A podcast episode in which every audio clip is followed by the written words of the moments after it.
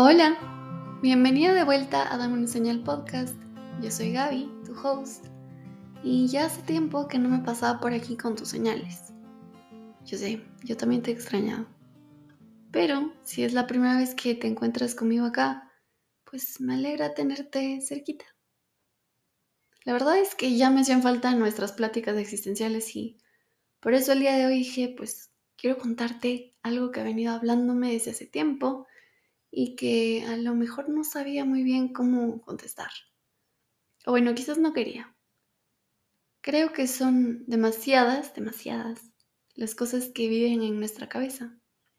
Pero también creo que cada quien sabe cómo y cuándo es el turno de ocupar su pensamiento, ¿no? O es como si la cabeza mismo, o bueno, el corazón, no sé, con lo que decías pensar, te dijera, mira, es momento de que dirijas tu atención hacia esto que estaba pasando por aquí, esto que estaba suelto. Y está claro que no siempre somos capaces de escoger lo que pensamos. Es más, es casi imposible. Tu cabeza puede saltar de un lado al otro. En este momento lo puede estar haciendo, puede estar pensando en qué va a comer después, o cómo está el tráfico, si es que es en la mañana, si ya desayunaste, o si lo escuchas en la noche, qué, qué tienes para cenar. Bueno, la mía, como ves, se va a la comida pero es muy difícil mantenerla en un solo sitio, ¿no? Y la verdad es que pasamos más tiempo del que creemos intentando olvidarnos de lo que nos preocupa. Y eso en realidad termina siendo que dediquemos gran parte de nuestra energía a ello. O sea, todo al revés. Se supone que la mente es algo que por naturaleza deberíamos poder controlar pero lo cierto es que la mayor parte del tiempo es ella la que tiene el control total sobre nosotros. A ti te dicen, no pienses en algo triste, piensa en algo triste. No pienses en un elefante, pues ya lo tienes en tu cabeza. ¿Crees que tu mente es una especie de perro? ¿Crees que con el entrenamiento adecuado, pues puede educarse al punto en el que basta un chasquido para que corra a recostarse junto a ti, ¿no? Digamos, domesticar la mente como si se tratara de un animalito que está hecho para obedecer. Pero es que la realidad es otra. La mente no, no es un ser domesticado. Bueno, tampoco digo que sea indomable, ¿no? Pero lo que sí es que es muy, muy difícil de mantener en su sitio. Si no lo crees, pues ya te digo, nada más piensa en todo lo que te ha dicho desde que empezaste a escuchar este episodio ya comiste, cómo está el tráfico, no sé qué. Aquí te va un dato interesante. Y mira, pues que según estudios científicos, siempre dicen eso, ¿no? Como según estudios científicos y uno dice, pues ya, o sea, se lo cree. Yo debería darte el paper así de, de Cambridge, pero bueno. Según estudios científicos, se estima que tenemos unos 60.000 pensamientos diarios, ¿no? 60.000. Y pues la mayoría son negativos, repetitivos y pues del pasado pero en realidad no nos damos cuenta porque pues todo lo que pasa por la cabeza va tan rápido que en realidad no lo puedes ver. Por eso aquí hago un paréntesis y me encanta la idea de, poner lo que piensas en el papel porque es la única forma de frenarlo. Lo repito mucho en mis talleres, es como tú puedes pensar un montón de cosas pero no puedes agarrarlas todas porque van y vienen, son demasiado fugaces. En cambio, la escritura, el papel, es un acto de mucha presencia. Te obliga a frenar, a escoger una, a dedicarle tu tiempo. Entonces, teniendo en cuenta esto de que tenemos como 60.000 pensamientos diarios, imagínate que, ¿qué pasaría si es que los pensamientos fueran como una especie de seres minúsculos que corren de un lado al otro, así, cientos de kilómetros por hora, así en tu cabeza? Pues lo único que podrías ver, pienso yo, sería así como un montón de líneas moviéndose de un lado al otro hasta que de pronto a cualquiera de ellos se le ocurre parar. Hay gente que se queda quieto y entonces tú te das cuenta de que hay algo que se detiene en medio de todo ese caos, ¿no? Que hay un puntito que de pronto dejó de correr. Entonces yo pensaba que quizás así es como funciona la cabeza, ¿no? De pronto podemos concentrarnos únicamente en las cosas cuando decidimos dejar de perseguirlas, cuando se detienen, cuando las ves, por fin frenar. No creo que es fácil decir a la mente, pues, que deje de pensar en lo que le duele, porque pedirle eso es recordárselo aún más. Qué ironía. Puedo pedirte ahora en serio que pues, no recuerdes la última vez que lloraste de rabia. No lo pienses. Claro, pero cuando lo hago es justamente ese pensamiento el que se detiene para que tú lo puedas ver. Mi mamá a lo largo de mi vida ha usado muchas, muchas figuras y se nota porque es una forma que a mí al menos me ayuda a aprender a, imaginarme las cosas. Y es más fácil entender tu cabeza como si es que fuera eso, como imagínate un frasco lleno de hormigas que corren a 100 kilómetros por hora. Tú eliges el animal. Por eso dije seres minúsculos, porque es como son tan chiquitos, son tan pequeños que tú no los ves y aparte son rapidísimos. Entonces, me encanta esto de, utilizar las figuras porque me ayuda también a mí, a mi cabeza, a mi comprensión, como a plasmarlo de cierta forma, a entenderlo. Entonces, imagínate tú que ese pensamiento positivo o negativo, como ya te dije, casi siempre es negativo, se detiene, ¿no? Se detiene y de pronto encuentra miradas. ¿Sí? Y eso no es que significa precisamente que, la, la, mente, la cabeza, tu corazón, lo que sea, siempre va a encontrar la forma de contradecirte, no. No es que es por contrapuntear. Aunque la mayoría de veces parece que sí, sino que creo que simplemente la cabeza no entiende cómo no hacer algo no entiende cómo no hacerlo. Pero un perro entrenado sí.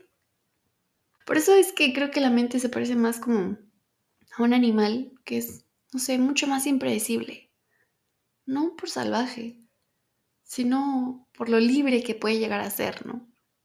Recuerda que cuando te hablo de la mente no, no me refiero a tus pensamientos. Mira a tu mente, otra, otra figura, mira, acá, te viene. Mira a tu mente como una carcasa. Lo que quieras poner dentro, ya pues ya depende de ti. Es una especie solo de, de recubrimiento. Entonces relacionamos la mente más con lo que archiva que con las cosas que es capaz de crear. Y creo que ese es el problema. Así que lo voy a repetir. Relacionamos la mente más con lo que archiva que con las cosas que es capaz de crear. Estamos muy concentrados en, los recuerdos, en lo que archiva, a eso me refiero, ¿no? Entonces usamos la cabeza para poner en orden los, los recordatorios, también los posibles desastres, seguramente te ha pasado muchas veces que estás en el cine y ves la salida de emergencia, que es lo único que está iluminado en toda esa oscuridad, y tú bueno, pues de pronto saber que está por ahí, por si acaso hay un terremoto, yo, yo vivo en Ecuador, aquí hay mucho, tiembla mucho la tierra, entonces es muy normal como que pensar en que ah, se está moviendo la casa. Entonces, es mi cabeza también intentando controlar, digamos, pues la situación. O si no, buscando la palabra perfecta, el momento perfecto para poder decirlo. Pasa mucho en nuestras interacciones sociales. Decimos que con nuestros amigos somos lo más naturales posible, pero muchas veces también guardamos ciertos aspectos, ciertas líneas de pensamiento, de habla, pues porque es nuestra máscara también. Es la forma en la que la mente tiene el control de, de cómo eres, de que no vayas a decir la cosa incorrecta, de que seas prudente quizás. Hay gente que tiene mucho más activada eso que otra. Yo tengo un amigo que es como... Él es, no, no te voy a decir que es imprudente, piensa tú en alguien en tu vida, pero alguien que no es imprudente, pero que sabes que puede decirte las cosas de frente, ¿sí? Sin pelos en la lengua, como se dice y que nadie se lo va a tomar a mal porque sabe que, está diciendo la verdad y que él es así o que ella es así. Entonces sería genial que nuestra mente también pudiera funcionar así, ¿no? Como que decir lo que pensamos, pero hasta cierto punto, porque imagínate, ¿qué tal si es que viene una amiga tuya y tiene realmente un, un corte de cabello horrible o pues se lo tiñó y está horroroso y que te pregunte, ¿qué tal? ¿Cómo me queda? Aquí yo digo que la moral nos juega terrible porque lo correcto, digamos así, no me gusta mucho esa palabra, pero lo correcto es decirle, amiga, te queda horrible ese corte. No, amiga, ese, ese tinte no te va, no te va. Te hacer, uff. Pero ¿y qué, ¿y qué onda con los sentimientos de ella? O sea, ¿cómo vas a decir eso? Entonces, pues, ¿será que le cuidas el corazón? ¿Será que lo estás engañando cuando le dices una mentira? Es terrible esto de la, de la moral en cuanto a, a decir lo que piensas y, tratar de no herir a las personas, porque también por eso tenemos ese filtro, no es solo una máscara, no es solo que queremos engañar a las personas que queremos, sino que también es una forma de la que, en la que podemos encajar, em, no, no, no hacer sentir mal a las personas. No que esa sea precisamente tu intención. Decir la verdad también tiene sus cosas duras, ¿no? No es algo que, que se pueda tragar tan fácil. Y por eso siempre intentamos disfrazarla un poco cuando nos vemos en necesidad de ello. Y por eso nuestra mente nos ayuda, es nuestra aliada, ¿no? Dice, mira, no digas esto, di esta cosa. Intenta controlar la situación. Entonces el problema, digamos aquí, no es lo que piensas, sino que muchas veces no sabes para qué lo estás pensando. Muchas de las cosas que nos hacen miserables ya pasaron. O ni siquiera ocurren todavía, imagínate. Entonces estamos preocupados por lo que ya no podemos controlar y por lo que tampoco vamos a poder controlar, entre comillas. De pronto somos infelices porque nos la pasamos intentando reparar lo que ya no tiene arreglo o porque evitamos que lo siguiente que venga pueda romperse. Entonces la cabeza está de un lugar a otro, pasado, pasado, futuro, pasado, futuro, donde las cosas transcurren demasiado rápido, seguramente porque no tienen a dónde ir, no saben qué hacer. Imagínate otra vez a esos seres minúsculos corriendo en tu cabeza. ¿A dónde van? ¿Por qué hay tanto caos? ¿Por qué hay tanto desorden?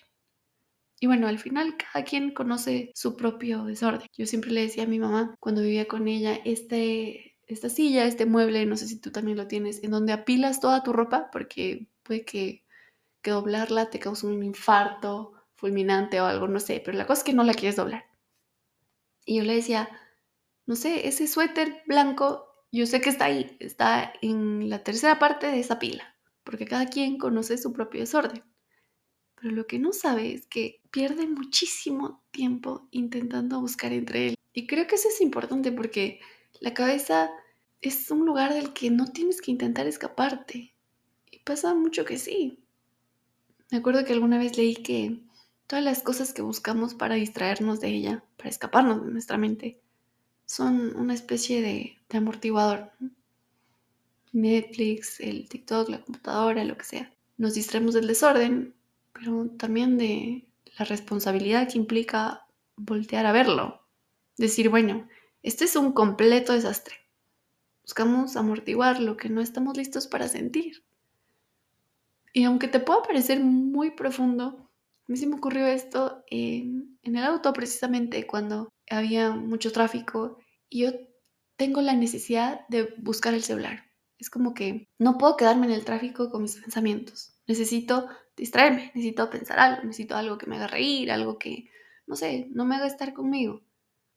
Necesito amortiguarme, porque no estoy lista para sentir cualquier pensamiento que venga. O no lo quiero procesar. A veces solo necesitamos un break, como decir, mira, prende la tele y que pase lo que pase. Y después pasaron tres horas y no te diste ni cuenta. Y es que no siempre somos capaces de escoger lo que pensamos, pero sí a lo que decidimos prestarle nuestra atención. Y no es fácil, te repito. Eso es lo que más he dicho, creo, durante este episodio. No es fácil. Como tampoco es fácil domar una pantera.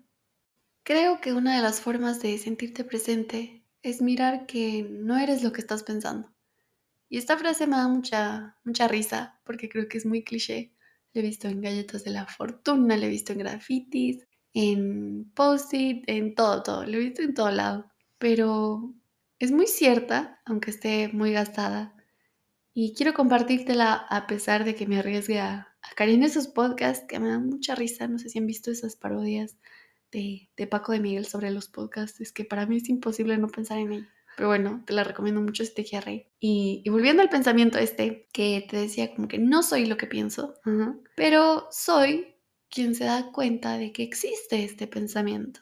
Es también tener un poco el control, es poder ver que en realidad lo que está pasando por mi cabeza es algo que es una especie de experiencia, ¿no? Entonces soy la persona que experimenta esto, que sea bueno, que sea malo, qué sé yo, pero soy conciencia. Y este es un pensamiento, te puede sonar muy hippie, que, que reina el mundo espiritual y es el, el sentido del yo superior, que te dice como que date cuenta que eres una persona que está siendo testigo, más no que está siendo víctima de lo que está pasando sino eres testigo. Pero vivimos mucho en piloto automático.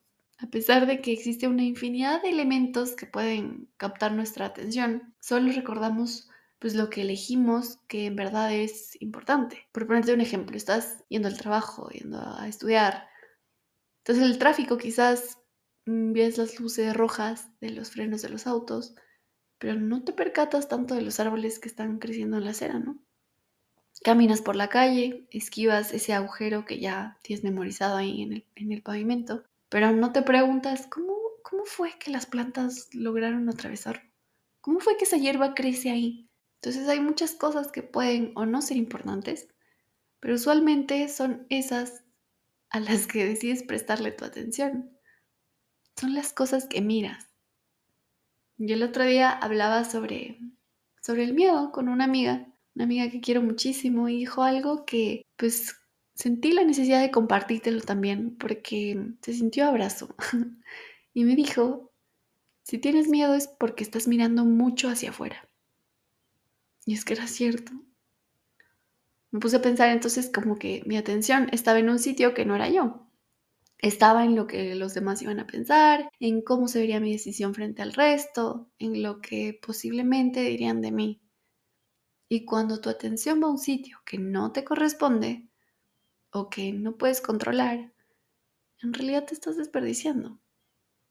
Y por eso sufrimos, porque no sabemos cómo hacerle entender a la cabeza que no puede controlarlo todo. Y que eso en lugar de ser una mala noticia es un alivio. Es un alivio no tener que sostener el mundo. Pero la mente también puede aprender así como aprendió a reaccionar en base a, experiencias del pasado, tu cabeza, tu corazón o donde sea que guarde esas experiencias, esos pensamientos, pues también puede aprender que aunque no puedes cambiar lo que pasó, sí puedes cambiar la forma en la que lo recuerdas, en cómo pasó. La verdad es que para eso se necesita práctica. Yo pienso que lo que puedes hacer es empezar con lo sencillo, ir de a poquito hasta que puedas tocar las cosas que te duelen o que te dolieron muchísimo. Y entonces ahí sí vas a poder verlas de una manera en la que no te lastima del todo, porque recuérdalo, no eres lo que piensas. Simplemente lo estás mirando, simplemente eres un testigo. Y muchas veces lo que lastima, creo yo, es la insistencia de querer cambiar las cosas como realmente ocurrieron. Y hacemos muchísimo eso, aunque sabemos que no es posible, igual lo seguimos haciendo.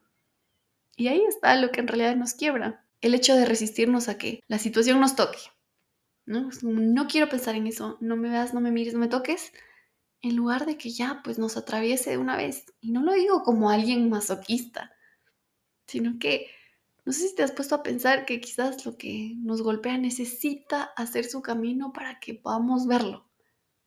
Nadie dice que no va a doler, ni que es cuestión de hacerte vulnerable y dejar que te lastime. Pero en cambio resistir tiene su propia forma de hacer daño solo que es mucho más difícil darte cuenta. Y no hay duda de que muchas, muchas de las cosas que pensamos no le pertenecen al presente. Ya todo el mundo sabe que eso de los tiempos es algo que todavía no logramos manejar de la mejor forma. O nos atrasamos, o estamos muy temprano, o siempre llegamos tarde, pero los pensamientos que casi siempre andan sueltos le corresponden al pasado o al futuro. Cuando vemos que el intento de cambiar lo que ya pasó fracasa, ¿no? No pudimos. Nos anticipamos a ver si es que existe alguna forma de que no vuelva a ocurrir. Entonces, o pasado o futuro. Entonces vivimos, pensamos y decidimos frente a tiempos que no existen. Y esto no lo repiten todos, no lo repiten las parodias del TikTok, no lo repiten los libros de autoayuda, no lo repiten tu mamá, lo que sea. Entonces, ¿cómo no vamos a volvernos dementes? ¿Cómo no sentir las manos atadas si es que en realidad no existes y estás ahí, donde no existes? Hay una frase de, Carl Jung que me parece que es muy potente y a veces era para mí también difícil de entender, pero igual quiero compartírtela porque creo que a mí me ha ayudado mucho a entender que muchas de las cosas que hago, pues la mayoría de mis decisiones han sido basadas en un juicio inconsciente. Entonces, bueno, basado en el inconsciente, lo que no es consciente, eh, Carl Jung dijo, hasta que lo inconsciente no se haga consciente, el subconsciente seguirá dirigiendo tu vida y tú le vas a llamar destino. Lo voy a repetir porque es como que juego de palabras. Pero es muy importante. Entonces, hasta que lo inconsciente no se haga consciente, como que hasta que no traigas tu atención a ese momento, te des cuenta, el subconsciente, la parte tuya que no es la que controla supuestamente, entre comillas, la que está dormida, seguirá dirigiendo tu vida. Y tú lo que vas a hacer es decir, bueno, es que así tenía que ser, es el destino. Entonces, si es que no eres consciente de lo que piensas, si es que simplemente es como un día más caminando hacia tu trabajo, en tu rutina, y dices, ay, qué cansada estoy, la vida es horrible, tengo estos problemas, no sé qué. Pues bueno, son pensamientos que estás alimentando a diario, ¿sí? Son pensamientos que, que quizás no sé hasta qué punto son reales. Cuando uno dice la vida pesta, me quiero morir, realmente siempre me pongo a pensar, bueno, hay alguien seguro que está peor que tú y no es por invalidar, no es por hacerte ver que, ay, no, es que tu realidad está muy, muy buena comparada a esta gente que vive en la calle o no sé. No, esto tampoco, eso también es importante que tengas en cuenta y que no te invalides cuando tengas un problema o cuando tengas un mal día. Tu realidad es la que tienes y punto. Yo sé que hay gente que sufre mucho, sí, yo sé, que hay gente que sufre mucho menos, o eso es lo que creemos, pero tu realidad es tu realidad y en base a tu realidad es lo que tienes que tomar tus decisiones. Entonces tú decides qué pensamientos alimentas, tú decides si es que lo que vas a tener en tu cabeza, en tu rutina hacia el trabajo es, bueno, y tantos años aquí, ¿cuándo será que me gano la lotería y no sé qué? Y a la final eso también es gasolina, no solo, no solo eres lo, lo que consumes, no es eso de, bueno, hoy desayuné un omelette con tomate y no sé qué. También consumes y lo que pasa en tu celular, consumes la música, consumes las noticias del día, porque eso se queda en tu cabeza. Y casi siempre, casi siempre vas a encontrarte con algún problema, porque es muy difícil que pase un día en el que tú digas, qué hermoso, la vida es bella, estoy feliz, hasta en las vacaciones te estresas si es que el sol va a salir o no va a salir y no vas a poder broncearte.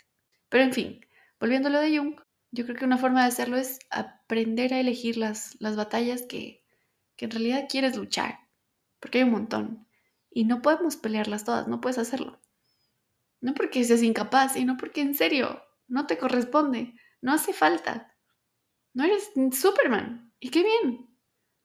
Y a veces la forma más sensata de ganar es dejar que pues, la vida siga su curso, pero también saber que puedes decidir, puedes decidir, tienes el control de eso. Ahora, no hay garantía de que elijas la opción, entre comillas, correcta. No hay forma de que tú digas, bueno, es que esto sí eh, va a funcionar y no sé qué, y que no te castigues después, porque eso es lo primero que vas a hacer. El momento en el que tú cometes un error, tu cabeza, dependiendo qué tan entrenada esté, no te va a decir, ay, mira, bueno, lo intentaste, lo importante es que te arriesgaste, te lanzaste, qué bien, te felicito. Va a ser, eres idiota, ¿cómo vas a hacer estas cosas? Decidiste mal, escogiste mal, eres una estúpida, eres un estúpido y ahora por eso estamos sufriendo. Entonces, lo primero, compasión frente a tus decisiones. Compasión así como tienes con la gente o lo que a ti te cause compasión contigo mismo, ¿no? Y creo que esa es la, aventura, en realidad, de la vida, de, de, poder decidir, de poder elegir, de ver la prueba y error. Pero eso es solo lo que podemos aprender porque hay un montón de cosas, un montón de pruebas que van a faltar y no todas vamos a saber pasarlas. Pero creo que una forma de, de hacerlo de hacer las paces con lo que sea que decidas, es aceptar que lo que pasa, pues no tuvo otra mejor forma de pasar, ¿sí? Hay algo que igual lo repito bastante porque me gusta, creo que comparto muchas de las cosas que a mí me han servido y lo escuché en, en un podcast también me parece de Enrique Corbera y decía, es un psicólogo español, y decía que no sabes lo que es mejor para ti. Y es difícil ese pensamiento porque, como te digo, no es que tu cabeza tenga ganas de, contradecir, pero ya lo está haciendo, ¿no? No es lo mismo, eh, hubiera sido mejor que a mí no, no sé, no me rompa el corazón. Claro, claro que hubiera sido mejor quizás, pero en mi caso, no sé, yo te digo, muchas de las cosas que he escrito, que me han servido, que me han sacado un poquito a la luz, ha sido porque he estado en este lugar súper oscuro. Si no era por eso, pues Quizás ni siquiera puedes escuchar esto tú. Entonces no sabes lo que es lo mejor para ti, ¿sí? Hacer la idea de que no es que tienes que aceptar lo que te trae la vida, ¿no? Tú eliges si lo aceptas. Si no eliges, pues te resistes. Y te concentras en el, en el por qué, ¿no? ¿Por qué me está pasando esto? ¿Por qué? Y no en el para qué. Que es como, bueno, ¿y para qué? Y muchas veces no se entiende el para qué. No se entiende. Pero hay que hacer un esfuerzo. La mayoría del tiempo a veces siento que mi cabeza es como un perrito que se pierde, ¿no? Y que empieza a correr y a correr hasta que por fin se desorienta y está con la lengua fuera y, entonces ya no puede respirar. Entonces yo la veo así y, digo, no, yo quiero ser gentil cuando, cuando siento que tengo la cabeza en todos lados, ¿no? Quiero dejar de criticarle, quiero hacerle entender que, quién sabe, y no está tan perdida como de pronto piensa. La verdad es que si pudiera hablar con mi cabeza, le recordaría que yo soy su casa y que le prometo que voy a procurar no vuelva a sentir ganas de huir de ella. Espero que este episodio te haya gustado. Cuéntame qué te parece. Te mando un abrazo. Gracias por escucharme acá. Prometo volver más seguido. Y nada, espero que hagas de tu cabeza un lugar del que no tienes que escaparte.